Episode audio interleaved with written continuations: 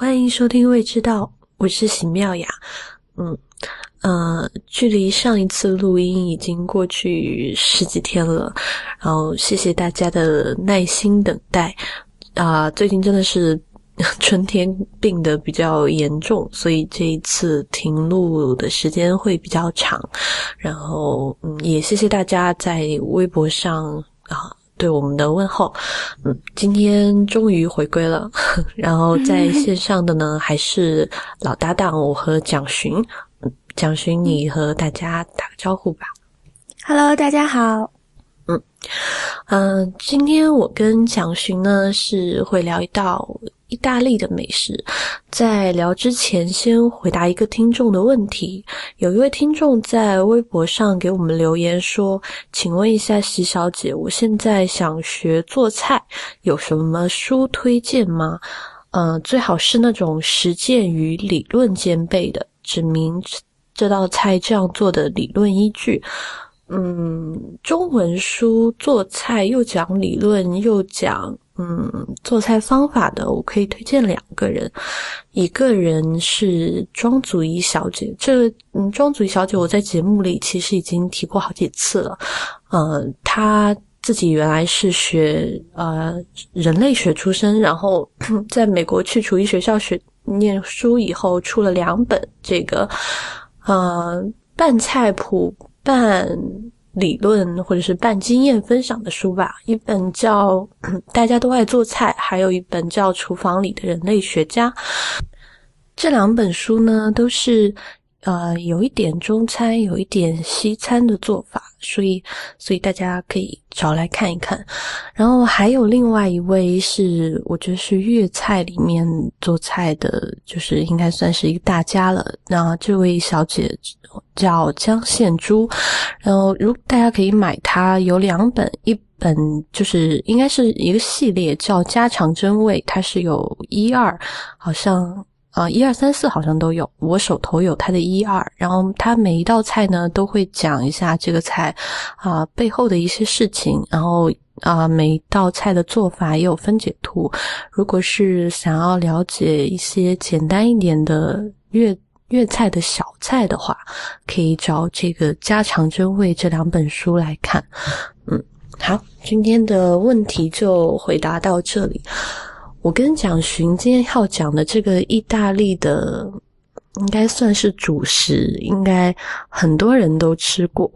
嗯，就是众所众所周知的意大利肉酱面。但是我们今天讲的意大利肉酱面呢，是嗯。第一，它不是，它是不加比 那个番茄酱的，或者说是不加，就是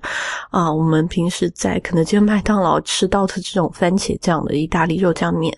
第二呢，这意大利肉酱面的面条不是我们平时吃到的这个意大利肉酱面的干燥面条。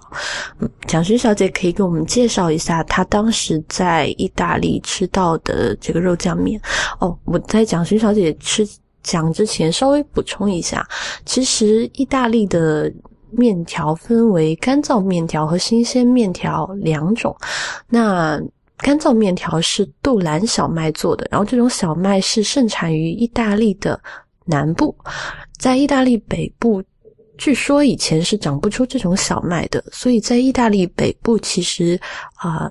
意大利的这个面条是吃新鲜面条，就是啊面粉加上鸡蛋揉出来的这种新鲜面条。那我们其实平时吃到的这个意大利肉酱面，它其实是起源于起源于一个叫博罗尼亚的地方，而博罗尼亚是在意大利的北部，所以其实啊地道的或者说传统的意大利肉酱面，应该是配上新鲜面条来吃的。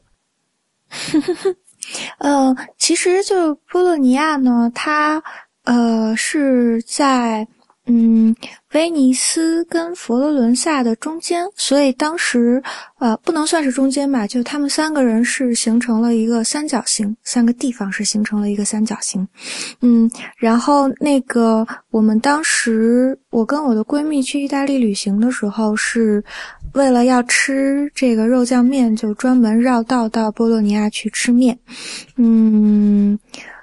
我们其实呢，在此之前是有吃过意大利肉酱面的，所以其实对它大概还是有一个就是想象，呃，有一个 expectation 的。但是，嗯，整个的这个就是觅食的体验，还是最后就是让我们觉得有意外的收获跟惊喜。我觉得啊，意大利的，就是从南到北的人都会做面呢。整个意大利的美食，面条都是。一个就是必不可少的，就是主食，只不过它会搭配不一样的酱汁去食用。那嗯，我觉得就是在波洛尼亚的话，它就是把肉酱做到了一个极致的程度。那我们当时在波洛尼亚的时候，嗯，开始的时候是想说一定要去吃一家。波洛尼亚最好的肉酱面，但其实呢，这么一间餐厅，我们也不知道要怎么找，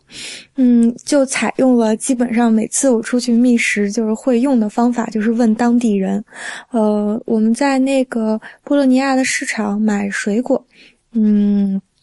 就问那个卖水果的老奶奶说：“嗯，波洛尼亚最好吃的肉酱面在哪里？”然后老奶奶就特别的热情，就把我们的地图拿过去，然后在地图上画，就你们要怎么走怎么走，向左拐向右拐，然后一直画到了一个就是地图上都看不太出来的地方，然后就跟我们讲说，到了这里有一扇门，是一个小小的死胡同，你们就。钻进去，然后在你们的左手边胡同的尽头，你就可以闻到那个面香。然后这是我们都会很爱吃、很爱吃的，呃，肉酱面。可是，在在意大利，你们去问路，难道不应该找又阳光又帅气的意大利帅哥吗？我们有啊，我们有啊，呃，而且你知道，就是我发现啊，就是意大利人特别会做那个门面上的功夫。就你知道，他们 就是你知道，在街上你看到最帅的人哦，都是交警和那个和 waiter，是说他们的制服特别好看吗？嗯，他们应该就是穿制服，确实是比世界上其他的男人好看。但是就是说，可是你说这个，我觉得巴黎的咖啡馆的男男生也把自己打，就是男侍者也把自己打扮的特别漂亮。对啊，对啊，就他们特别注重门面功夫，就他们会让长得漂亮的男生去做 waiter 跟跟交警，就这样就满大街，然后看到都是帅哥。你说这个让我想起，就是在唐顿庄园里面，不是就是贴身的男士，就是都要穿的很很，就有板有眼是吗？对，就是感觉是个传统。嗯，对对对对对，就是好像一定要做上这种就是门面功夫，然后才是欧洲人的 style 这样。而且头上要抹特别多的发胶。对对对，嗯。呃，你继续说。接着我们就是到呃，跟着那个路，沿着那个老奶奶指的那个路就走嘛，然后就找到这家面馆。嗯，其实它非常的不起眼，然后在嗯门口一下子你可能就不经意就会错过去这样。但是我们是门脸很小，门脸很小，就是一一扇。一扇门，然后双开的门，然后你推进去嘛，嗯，但是那门头有有招牌吗？还是连招牌都没有？嗯，有一个，就是你可以在，就是你可以在胡同口看到伸出来的一小块招牌，但是其实非常不显眼。但是，嗯，怎么说呢？就是我认为，就是会吃的人还是会被吸引到的，因为，嗯。它虽然是在胡同的尽头，但是，呃，它那个招牌其实做的很别致，就你看可以看得到是有匠心的。嗯，即使是就是它没有像老奶奶说的这么有名，或者是没有米其林的标志，我还是会凭着它的外表多看它一眼的。之后呢，就是我们走到那个。门口的时候，其实里面是看不到的。我们以为是一家很小的店，然后，但是它那个，嗯，店面上的就是门口的那个玻璃上，全部都是蒸蒸莹的那个水汽，嗯，感觉是一家很小的门脸。然后，可是就会发现说，呃，门上贴着那个米其林的星标。嗯，当然它没有星啊，就是比比登的那个标，然后是连续好像是五年六年，就是米其林全部都有给它贴这个标，我们就推门进去了。进去之后，嗯，是一间就是呃很传统，然后原木风的，就是意大利餐厅。嗯，里面全部都是人，然后基本上，呃，我想就是因为米其林，然后跟 LP 上，因为我看到有很多人拿着 LP 来吃，所以。这间餐馆应该是就是出现在米其林跟 LP 上，所以它有嗯，解释一下 LP，LP 就是呃 Lonely Planet，应该是最早的就是背包客圣经嘛，就大家应该呃如果有自主行的话，就是嗯都应该知道这本书，嗯，它所以它的那个就是食客的组成，呃，我觉得有。一小部分是就是慕名而来的游客，但是我有特别观察一下，还是看到就是超过大半的食客都是当地人。他的那个菜单是写在黑板上的，用粉笔手写的，每天可能每过一两周，然后那个菜单就会换。我觉得，呃，意大利面呢，其实它的那个就是。华彩的地方实际上是它可以配到不同的酱汁。我们当时当然是就是有要这个就是波洛尼亚的，嗯肉酱面，然后又根据就是当时的呃时就时节，然后选了就是呃季节性的一盘面这样。嗯，那盆当时什么季节啊？当时是夏天嘛。然后嗯，我们就选了节瓜三文鱼。嗯。但是是白，好清淡。但是是白酱的，因为整个很热天气。然后我们当时就想说，呃，我看了一下菜单嘛，另外一个我还比较想选的，实际上是，嗯，它有一道茄子的，嗯，我觉得做出来可能会茄子肉丁吗？那不是好中国吗？嗯嗯，其实茄子这个东西真的是。嗯，天南海北都爱吃，就是，嗯，法国也吃很多，意大利，然后中东也吃很多。对对对，嗯，呃，之后就是这两盆面，就是整个 这两盆面 是是分量特别大吗？没有，但是它那个是草帽盘嘛，就看上去那个就是，嗯，我不能说分量大，但是绝对吃饱了。就我们两个人要了两份，然后整个吃掉就是刚刚好，吃饱了，吃到热泪盈眶，真的是好吃到爆。这样，嗯，一边吃一边吞，吃之前吞口水，边吃边流眼泪。对，因为我就是想讲说，它跟我以前吃到过的意大利面有什么不一样的地方，就说，嗯。我其实最早接触意大利面就是很正常的，跟大家差不多。呃，留学生，然后做意大利面最快。嗯，晚餐的时候吃 pasta，这样。呃，学校的餐厅也是，就是常常会供应 pasta，这样。嗯，常常还是肉酱的，就是这个波洛尼亚 style 的。嗯，开始的时候就是觉得。我也不讨厌吃，因为它确实跟就是中国菜是最像的，在西餐里面，但是没有吃到过说我觉得惊艳的程度。嗯，但是这碗面呢，它就是完全是现制的。那我觉得就是面条的话，限制是很重要的。首先，它那个面吃下去，嗯，明显感觉出来是手压的，因为它的那个面的面皮就是你知道你吸。吃面是用吮吸的嘛，然后它跟你的嘴嘴唇不是会发生一个那个摩擦感，它的面上面是有粗糙颗粒感的，而不是说是机器压面的那个光滑的面条这样，这是一件事情。我觉得面本身就已经非常好，然后其次呢是它的那个肉酱，就像你说的，虽然它是就是番茄底汁的，但是它一点都不酸，嗯，它是用了很丰富很实在的肉酱，嗯。之后呢，我觉得还有一个差别就是，它比起我常吃到的，就是意大利肉酱面，它的那个肉不会发干柴。因为我觉得常常就是，嗯，在炒肉的时候，嗯，会把那个肉就是炒嗯容易炒的，就是发干发柴，尤其是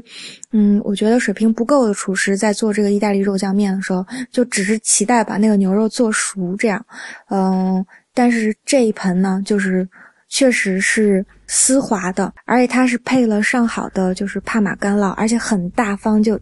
真的是一盆面配一盆干酪，然后嗯。这个很重要，对。然后他拿来就是给你随便撒，所以嗯，这个面确实是非常的好吃。我觉得呃，值得就是不吝的把这个店的地址就是在未知道播客上给贴出来，这样以后如果谁愿意去觅食的话，都可以去这间。嗯嗯，你刚刚说的诶，有几个点我都想说，一个先说你最后说的就是那个。帕玛森的那个 cheese，呃，我在因为我没有去过意大利，所以我我不知道这怎么吃。但是我有一一位很幸福的啊英国作家，他在啊意大利生活过一段时间，然后他写的食谱，特别是意大利菜的食谱，应该是嗯就得到他就是美食家的公认。然后我按照他的那个方子做过博洛尼亚的。肉酱面，然后他在其中有说过一个很重要的事情，就是说在吃意大利面的时候，有两个东西必须就是店家要提供的，或者如果你在别人家里面吃，就是人别人家里也要一定要给足量，如果给不就几乎不存在给不足量的，一个就是 butter，就是黄油。然后，当然，这黄油不是那个再制的，或者是吃什么的。然后，就是新鲜的黄油一定要给足。然后，就是你可以就吃之前拌一点，然后一边吃一边再加。还有就是那个帕玛森的 cheese，然后这个也是说，就是很多时候他们做面的时候，其实就已经会撒一把，然后放到你面前的时候，你自己还可以再撒。然后你会，你可以一边吃一边再添加，就是呃。就不断的享享受那个帕玛森的那个 cheese，就是融化，然后跟面很好的裹在一起的那个鲜味、奶香味还有咸味。因为帕玛森的那个 cheese 其实咸度是有一点的，然后我觉得它配那个意面就是带来那个黏黏的、浓稠的，然后还有那个奶香很重的口感，就特别好。然后你。然后还有就是你刚才说那个面是粗糙的这一点，我觉得，嗯，就是面体如果是粗糙这一点，其实还挺重要的，就是因为它挂汁，对，就是它挂汁。不过你刚刚说的它，呃，是手切的或怎么样？但是其实意大利的面团，即使是新鲜面团，也要用机器。来压那个面团，我觉得有有一种可能，他们有一种专门的压制的机器，是嗯，那个机器的表面是比较粗糙的。他们有那种青铜机器，或者是用这种铜制的，表面会粗粗糙一点的机器，然后专门就是压面的时候，它那个面团会相对来说会比较糙，然后就是就是为了带来最后它可以比较好的就。附着这个酱汁的嗯功能，嗯嗯嗯，好，然后讲了讲了那么多那个博洛尼亚的意面，可能大家都还不太清楚这博洛尼亚的意面是怎么做的，可是跟大家平时吃的这个番茄酱肉末意面有什么区别？嗯。哎，这这个事情其实说来也挺好笑的，就是我发现我童年的味觉都是很可靠的，就好像以前我说我在四川一直以前都是不爱吃面包的，后后来是吃到好吃的这个啊，就是新鲜面包，才发现哦，原原来面包可以很好吃。嗯，我一开始吃意大利面的时候，呃。我就不爱吃肉酱面，因为我当时吃到的也是那种，嗯，做的很粗糙的版本，就是基本上就是番茄酱，可能加上肉末炒一炒炖一炖，然后加上那个细条的那个啊干燥意面就上来。我就我就觉得这东西很不好吃，因为我不喜欢吃那个啊，就是那个工业化的那个番茄酱，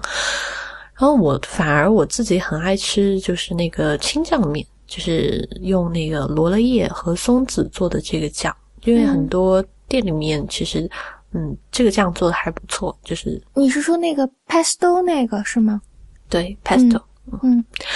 然后，呃，我其实吃那个博洛尼亚的意面，一般我是在家里做。然后还有一次是在北京，然后有朋友推荐，北京有一个意大利人，好像他就是博洛尼亚的人，然后开的那个意面的小店、小餐厅。然后我去吃过一次，他那个就做的很很传统，就基本上你是吃不到那个。番茄酱浓重的那个味道的，嗯，我在我自己做博洛尼亚的那个做法，就是参参考我刚才说的那个英国那位女士叫伊丽莎白，然后她的那个菜谱做的。然后我在查资料的时候才发现，原来这个博洛尼亚肉酱面就是意大利人也还挺珍视他们的传统的，就是他们在啊，他们为这个博洛尼亚肉酱面申请了一个，就是像。专利一样的东西吧，就是它有一个固定的基本的配方，然后这个配方还就被授予一个什么意大利学呃菜谱学术什么什么 standard 这个东西，然后它其实有几样很重要的东西，就是我认为是必不可少的。然后肉呢，就是牛肉。就牛肉末，然后还有一个很重要的是意大利的咸肉，这咸肉是有一点大家可以想象，有一点像培根，但是是非烟熏版的，就是它主要就是啊那个发酵过的香味，还有咸的这个味道。然后就是肉，然后其实我在看它那个标准配方的时候啊，我发现一件事情，就这个博洛尼亚肉酱其实是属于一个肉多菜少的这样一个酱汁。就他当时他那个配方是啊三百克的牛肉，一百五十克的培根，然后差不多就快一斤的肉了。但是它的蔬菜加起来才一百五十克，蔬菜就是胡萝卜、西芹。还有洋葱加起来才一百五十克，然后我才发现原来这道菜是或这个面是一个重口味的面，就是菜如其名，就是它真的就是吃那个肉酱。嗯 嗯，然后做的方法其实就就很简单，就是啊把这个呃先炒这个咸肉，然后再把这个所有的这三样。蔬菜切丁，然后炒炒炒，炒炒到它变得有点焦焦的、黄黄的，然后再加肉末，炒的焦焦黄黄的，然后就加水，然后炖，然后再哦，然后再可以加半杯红葡萄酒或者是半杯白葡萄酒都可以，嗯，然后就差不多炖两个小时。就像你刚才说你吃到的那个是啊，肉一点都不柴，因为如果炖的时间太短。然后其实，比如说半个小时或者是一个小时出来的那个效果，肉就很紧很柴。差不多，大概牛肉差不多是炖到两个小时的时候，它就很软很烂了啊。然后有一个比较关键的点，我才他那个菜谱写，就是最后你可以选择，你可以加一杯牛奶，或者是不加这个牛奶。我自己两种都试过，我自己呢觉得这个。加牛奶比较好，就它会，它会相对来说提供一种更复杂的味道，就是这个奶香会再重一点哦。我我刚刚忘记说了，虽然我们说这个肉酱面是不加番茄酱的，但是其实它加一种叫 tomato paste 的东西。那 tomato paste 其实是跟那个披萨上的那个是一样的。是的，嗯。就是其实它就是真的是用这个番茄熬的这个浓缩汁吧，就是有一点浓缩膏的感觉，可能加个应该就是那个手工意大利番茄酱，但是不是我们常常在超市里看到那种就是番茄酱。嗯，它是呃，其实超市里你买番茄酱也是可以买到两种的嘛，就一种是专门用来做 pasta 的那种，嗯，就是里面还有番茄肉的那种番茄酱，并并且它不是说像那个美国那个牌子一样是发甜的，嗯，那种是我们常常在就是我们通常情况下在披萨跟呃意大利面里面吃到的，但是。意大利的就是好的餐馆，就是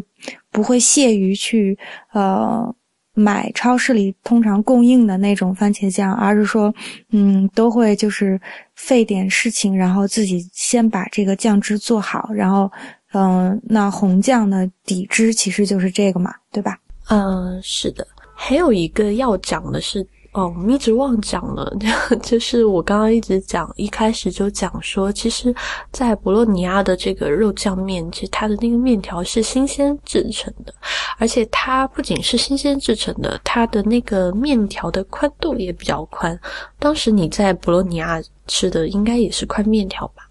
对，是那个，哎，那个名字叫什么来着？我一下子想不起来。吗？叫做大家带类。嗯，对，是那个 T 开头的那个面是宽面，就他们不是，据说是有四百多种那个就是不同的面嘛，然后每一种面都有自己的名字，然后每次记那个面的名字的时候都要记好久。嗯，意大利面真的是一个很很有意思的东西，就专门有一本书叫啊意大利面几何学吧。就翻译应该是这个名字，然后他就讲说，每一种形状的意面应该要配什么样的酱汁来吃。当然，这是比较较真的一个一个配方，就是有时候就是有一个基本的方式，就是如果你吃的这个酱汁，比如说像肉酱这样的啊，就是 sauce 里面的这个呃配料比较重一点，就是肉，因为肉粒不小嘛。然后就要配稍微宽一点的面条，这样你每一次吃面条的时候，你可以附着上更多的这个酱汁。如果你是吃清淡一点的，酱汁比较没那么浓稠，你就可以挑细面条，或者是就是挑附着力不是那么好的面条。所以我觉得这个这个吃面这件事情，其实也是可以，就是挺有趣、挺讲究的。嗯，就是呃，我可以补充一点，就是说，嗯，它就是我们常常提到的那个，就是呃，spaghetti 实际上是干燥的细长面条，就是那个直面。在意大利的话，我们还可以吃到很多不一样的面，就是它会有宽扁的，然后呃，那它在和面的时候呢，其实嗯还会加不同的料。就通常情况下，我们见到的那个传统的面条是是鸡蛋和的嘛，但其实你看，像在威尼斯或者是靠海边的地方，他们就会加墨鱼汁，所以很有名的就是那个墨鱼面嘛。嗯，是。嗯，还有会加番茄或者是菠菜这样的蔬菜水果，所以，嗯呃，会有不一样的嗯口感出来。嗯，他们还会做，尤其是干的意大利面，能做出很多的形状来，因为它会嗯借助那个机器，然后去帮助它做，就是还会有螺旋面呀、纽扣面或者是贝贝壳面，就有点像那个我们在天津，应该是在天津嘛吃到的那猫耳朵，猫耳朵。哦，猫耳朵是种炸的面食，对不对？对对对，但是那个形状有一点像，有点像猫耳朵。嗯，对。嗯呃，像妙雅说的，就是呃体积大的面，就是因为它嗯比较宽，然后挂酱汁比较挂得住，所以是配浓酱嘛。应该给大家科普一下，就是嗯浓酱跟清酱，就是嗯通常我们说的浓酱就是白酱跟红酱。红酱就是我我们俩刚才讲到的那个，嗯，番茄底汁的面，然后加上各种不同的材料。白酱的话呢，实际上是，呃，鲜奶油、面粉跟嗯黄油熬制的面，然后它是，嗯，比较。因为这个就不带酸口了，所以比较适合在冬天吃。然后是咸鲜味道的。那还有很多其他地方，像比如说，嗯，靠近地中海海边的，他会用橄榄油去做菜的。这么就是一堆地方的话，他会比较倾向于吃青酱，就是橄榄油加上各种不同的香草。嗯，这个是就完全的青酱。那它会配上大量的海鲜。嗯，海鲜有的时候是烤的，有的时候是它腌制的海鲜。哎，反正就是流口水是我的招牌嘛。我知道你听到又笑。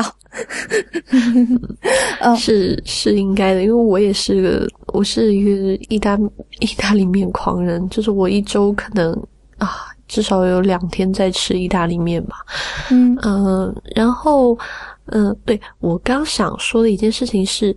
我们讲这么多干燥意面和新鲜面条，虽然我说博洛尼亚的这个嗯，肉酱面它其实起源于博洛尼亚，然后搭配的是新鲜面条，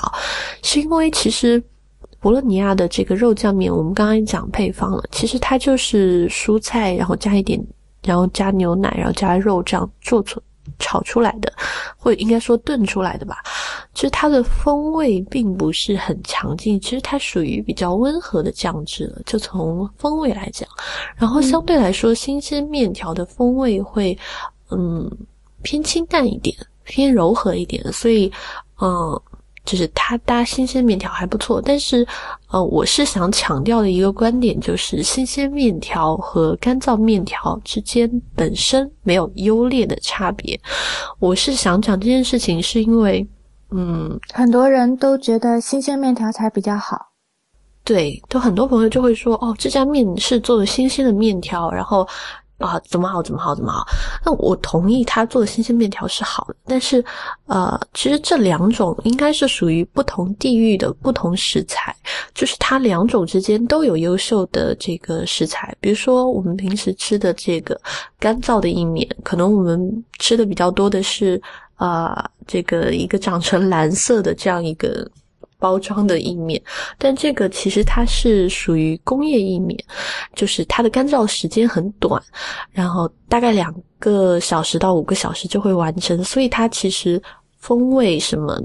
的保存都不够好。但如果我们吃，就是自然阴干的干燥意面的话，其实，在意大利有很多工坊都还在做这样的意面，其实它的风味也是很好的。而且干燥意面，因为杜兰小麦它本身有自己很强劲的风味，所以如果这个风味保存的很好的话，就是配上嗯，比如说这个嗯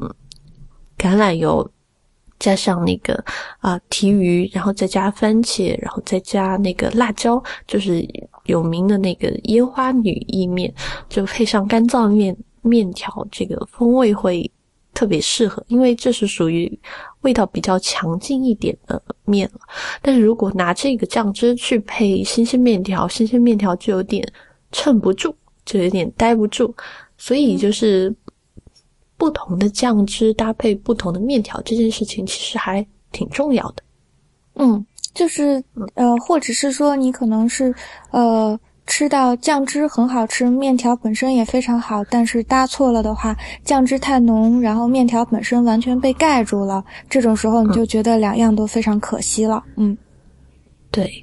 反正就是嗯，一定要找到适合的食材。然后用适合的方式去处理它。嗯啊，对我其实是觉得，就是如果有人愿意在家里就是自己去尝试着做一下的话，本身这个东西还是蛮好入门，然后又不难的。可以稍微讲一下，就是煮意大利面的，就是诀窍和呃。两个就是底酱的做法，因为，嗯，这个东西一旦掌握了之后，在其上再配什么样的食材，就你想加肉酱，或者是，呃，想加你熟悉的食材，觉得可以放进去搭配的食材，都是就是蛮好玩了。就往后你就可以开始玩了，有一种掌握了就天下无敌的感觉。对，对，那个。对，你会怎么煮那个干面条？因为新鲜面条就没什么好说嘛，因为它是新鲜的，你就直接放下去，到水开，它本身就煮熟了，就比较好说。但是干面条的话，我觉得还是有一个就是煮它的方法在的，因为它要比我们通常吃的，嗯，中国面条要硬又厚嘛，所以其实是煮起来是不太一样的。干面条的话，就是大量的水，然后加盐。大量的盐，就是那个盐加到你尝一尝，跟海水的咸度差不多就可以了。其实加盐，一个是你会加橄榄油吗？我会加一点橄榄油。嗯，我觉得是不是这样的？就是如果呃，我煮的干燥意面是粗一点的，比如说啊呃 l i n g u i 或者是这个空心，就是通心粉。然后我是不会加橄榄油的，但是如果煮的是天使意面，就是很细很细的那个面，然后我是在煮完以后，我会把它挑出来的时候拌淋橄榄油拌一下，然后因为不拌的话，那个面很容易淋，就是结住嘛，所以其实，在煮面的时候，我是不加油的。但是有有加油派，有不加油派，所以我不知道你加不加。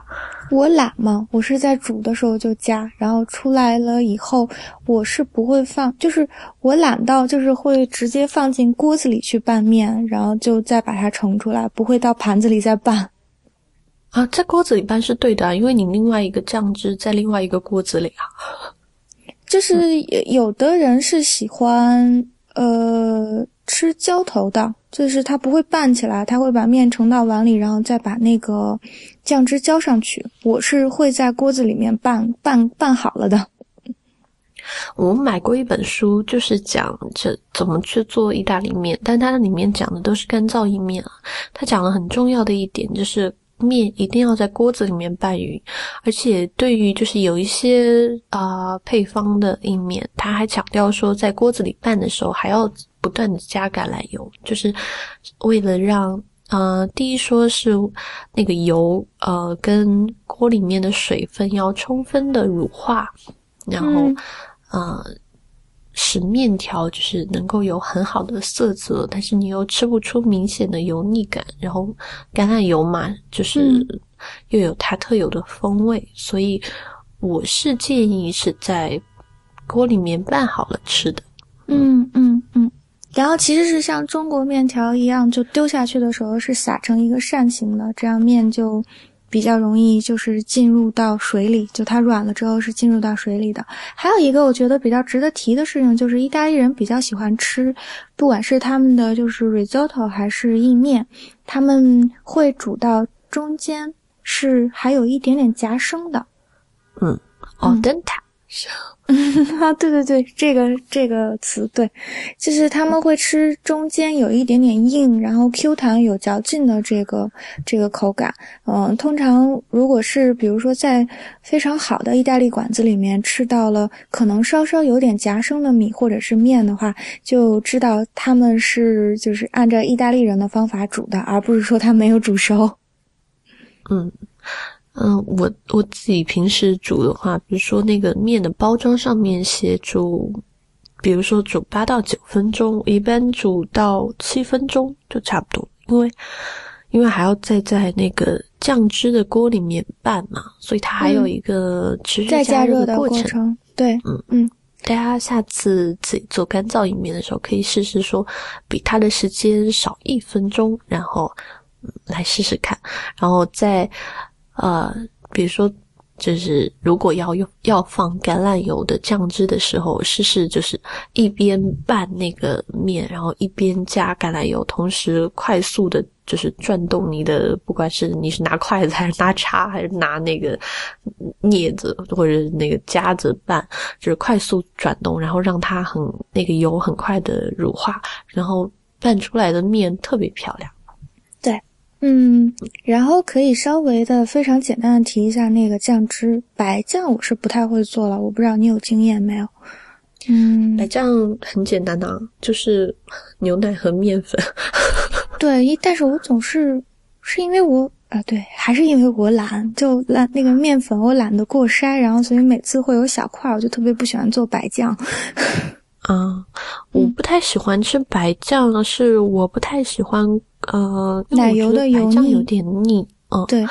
我我喜欢吃带一点点酸的，或者是呃，或者还有就是吃那个咸鲜味重一点的。嗯，所以我不是奶油意面的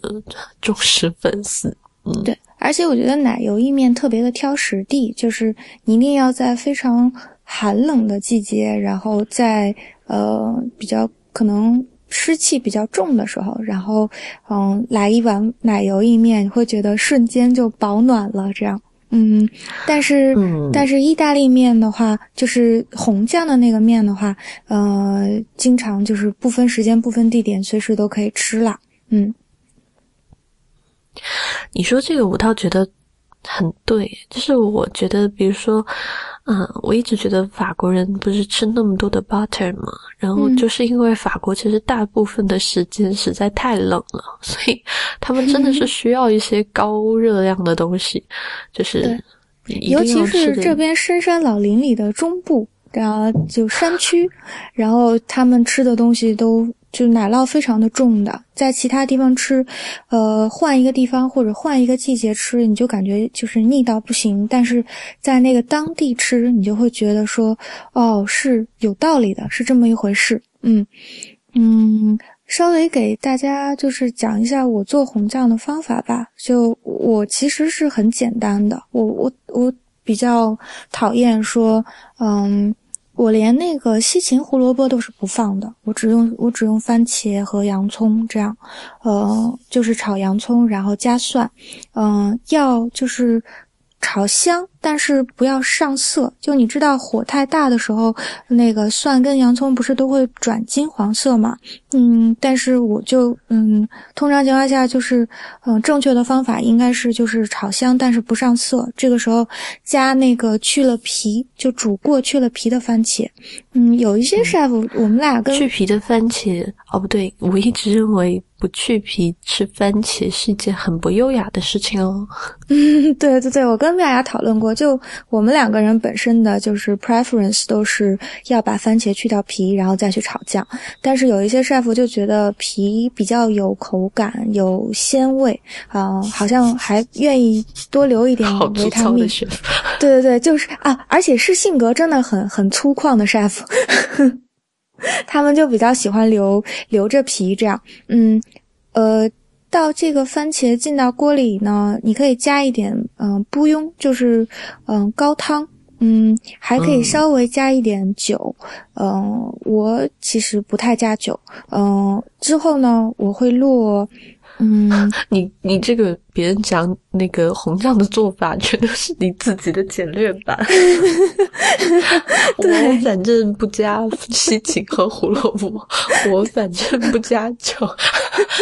我觉得还是应该给大家传递正确的版本啊。我就是跟大家说，还有另外一种可能性嘛。好，对，嗯，这。这蒋勋，这完全就是蒋勋版本的红酱哦！对对对，不不不，我还有把正确的说出来，就是有加，要可以加。嗯，正确的我们可以之后，我可以放在官网上，大家按照这个意大利学术菜谱的这个标准去做就就可以了。我们现在就来听你的这个，因为我是觉得呢。对对对，因为我是觉得呢，就是加酒的话，嗯，怎么说，就是，嗯，加酒的话，就我是比较喜欢吃香草香的，嗯，加酒的话呢，我就会感觉出，嗯，那个香草香会出不来，因为我鸡蛋不是鸡蛋，我那个西红西红柿一打碎，我就我就会往里面加一部分的那个香料，我会加香叶，嗯。香叶、鼠尾草跟百里香，嗯，这三样。最后我出锅的时候会把这个就是香叶就全都挑出来，因为，嗯，不想让就是不想让那个酱里面有就吃吃到会不愉快的东西嘛，嗯嗯。但是我是比较倾向于吃香草香的人，就所以我会少加酒或者是不加酒。这样的话，嗯。那个香香料的气味就比较浓重，这样，嗯嗯，好吧，大家听完 蒋寻小姐的香草定制版，我我其实听完你这个，我突然还想补补充一下，就是。我比如说，我们之后会会会放在网上的那个官方的版本，它是一个啊，怎么说？应该说是一个标准版。但是其实，在意大利，就说每个妈妈或者说每一家餐厅都会说，它有自己的配方，就是它有自己独到的秘方。嗯，我其实呃。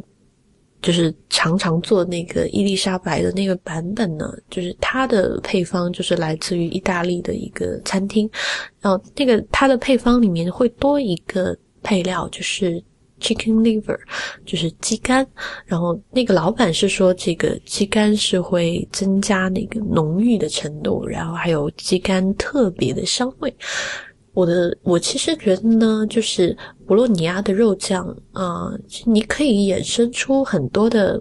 版本，就是你可以添加你自己认为你喜欢的东西，但是就是它必有的，比如说就是意大利的这个咸肉，还有牛肉，那还有蒋勋小姐不喜欢加的胡萝卜和西芹，嗯，我觉得这些都是，嗯，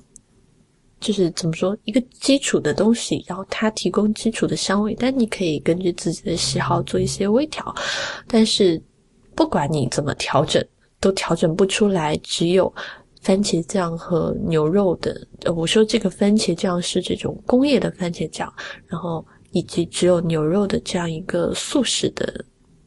啊意大利肉酱面。所以，如果大家真的是很爱吃肉酱面的话，我真的强烈的建议大家可以去按照我们之后发出来的这个版本去试一下，一定不会让你失望的。嗯，就是。我我很，这也是我很喜欢。就我之前跟米尔在聊，说我很喜欢意大利厨师的地方，就是这种，呃，improvisation 的能力非常的强。因为我们很喜欢吃，然后自己又很喜欢做的人，其实是知道的，就是在食物界，其实它有它必须要遵守的自然法则。就好像说，某一种食物跟某一种食物就会特别的搭，某一种食物跟某就某一样食材跟某一样食材就是不可以放在一起做。那其实我觉得，在遵守了这个自然法则的呃基础之上，嗯，每就是意大利的每一个妈妈都有自己的 recipe，然后每一家都有自己做菜的特点跟味道，是让我觉得就是这个国家的食物很欣欣向荣，然后充满生命力的地方。嗯，相比起来呢，我觉得法国人对待食物的态度就太严肃了。嗯，他们会非常严格的按照所谓标准正宗的食谱去做菜。嗯，这种就是 improvisation 的能力就差一点。那其实我是更喜欢就是会玩的厨师的。嗯，好，好吧。今天的这个肉酱面差不多就聊到这里。其实意大利面真的有很多可以聊的。之后如果大家还想听，我们其实可以给大家介绍很多有趣的肉酱面，比如说有，而且很多肉就是。呃，意大利面的名字都很有趣，比如说像烟花女意面，还有煤炭工人面，就是 就是各个就是很有趣的这个面条的名字，然后味道风味也很特别。如果就是有机会，我们再介绍。那今天的节目我们就到这里，谢谢大家的收听。未知道的网址是 i p n 点 l i 斜杠未知道的拼音，我们在新浪微博叫。未知道播客在 Twitter 叫未知道，那欢迎大家有什么反馈或者是意见，都可以在上面留言，我们都可以看到。那也欢迎大家收听 IPN 播客网络旗下的另外几档节目：IT 公论、太医来了、内核恐慌、流行通信、无次元以及 High Story。我们下期再见。好，谢谢，再见。